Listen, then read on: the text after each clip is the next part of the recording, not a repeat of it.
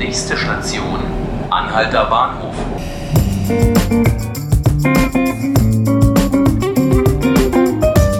Hallo, hier ist der Tagesspiegel Podcast 5 Minuten Berlin. Mein Name ist Ruth Ziesinger und bei mir ist mein Kollege Ingo Salmen. Ingo ist Online-Redakteur beim Tagesspiegel und vor allem auch Newsletter-Autor für den Bezirk Marzahn-Hellersdorf. Hallo Ingo. Hallo Ruth. Sie haben es vielleicht schon gemerkt, liebe Zuhörerinnen und Zuhörer. Wir stellen hier im Podcast jetzt im Sommer in loser Folge die zwölf Berliner Bezirke vor und dazu eben auch unsere Tagesspiegel-Leute-Newsletter zu den zwölf Bezirken. Und heute geht es um Marzahn-Hellersdorf. Lieber Ingo, jetzt sind Sommerferien. Hast du vielleicht zum Einstieg einen besonderen Tipp für unsere Hörer, was man so machen kann in Marzahn-Hellersdorf? Also da würde ich einfach den Leuten das ans Herz legen, was man eigentlich ganzjährig den Leuten ans Herz legen kann. Ähm, und zwar äh, gibt es so ein paar Kleinodien im Bezirk. Äh, zum Beispiel gibt es das Schloss Biesdorf, eine mhm. klassizistische Turmvilla, die sich nur Schloss nennt und mhm. äh, früher mal Sitz der Familie Siemens war. Und äh, das Schloss Biesdorf ist seit diesem Jahr kommunale Galerie. Es hat den großen Vorteil, Eintritt frei, mhm. gelegen in einem wunderschönen Schlosspark, dazu noch eine kleine Bühne, eine Parkbühne.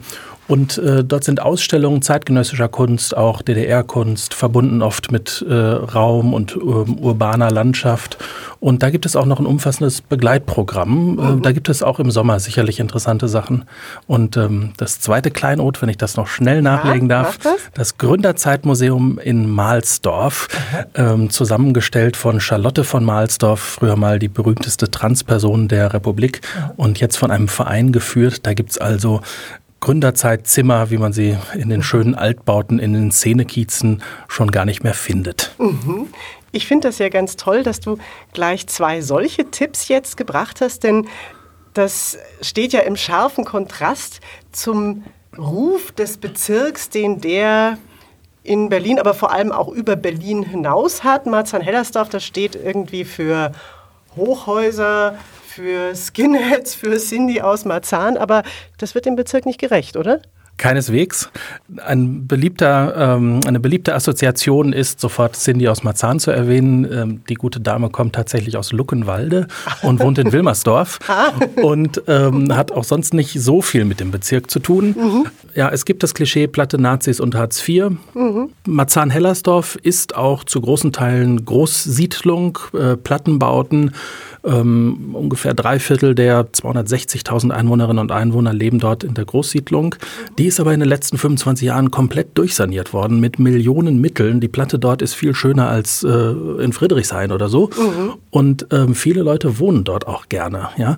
Und ähm, gleichzeitig gibt es aber noch die Ortsteile Mahlsdorf, Kaulsdorf und Biesdorf.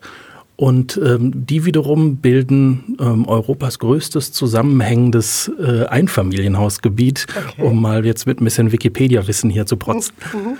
Und ähm, das ist also auch dann sehr viel Mittelschicht, die sich da tummelt. Dort ist es geradezu dörflich, kleinstädtisch geprägt. Und das sind also diese Kontraste, die diesen Bezirk ausmachen. Ja? Mhm. Ähm, es gibt auch ähm, Probleme mit äh, um Rechtsextremismus. Da gibt es auch eine längere Tradition nach der Wende, sozusagen Tradition, ja, eine schlechte Tradition.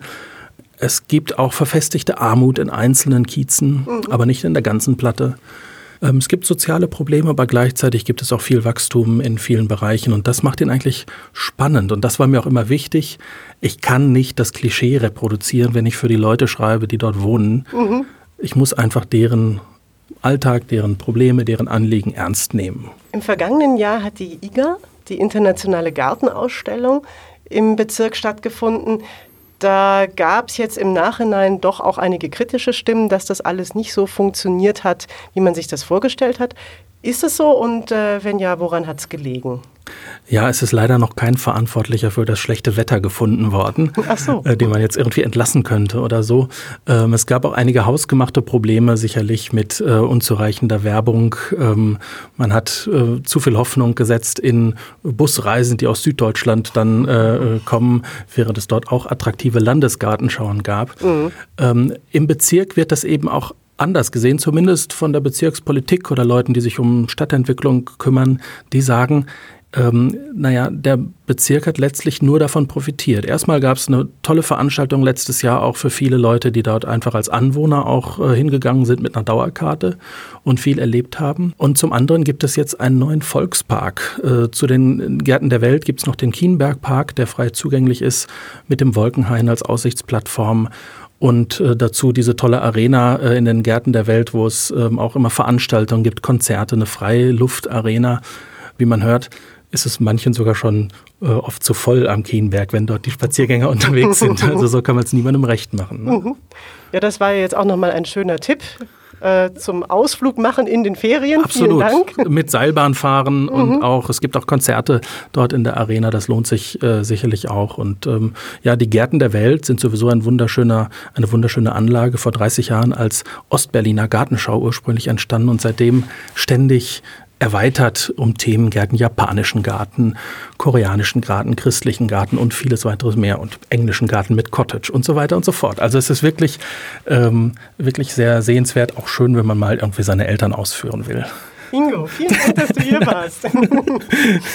ähm, das war unser 5 Minuten Berlin Ferienspezial. Heute zu Marzahn-Hellersdorf. Und wenn Sie jetzt den wöchentlichen Leute-Newsletter gerne abonnieren wollen, dann machen Sie das bitte und zwar unter der Webadresse www.leute.tagesspiegel.de. Da können Sie sich für den Newsletter aus Mahé anmelden, aber auch für Newsletter aus den anderen Bezirken. Die kommen alle einmal in der Woche in Ihr E-Mail-Eingangsfach geflattert und das auch noch gratis.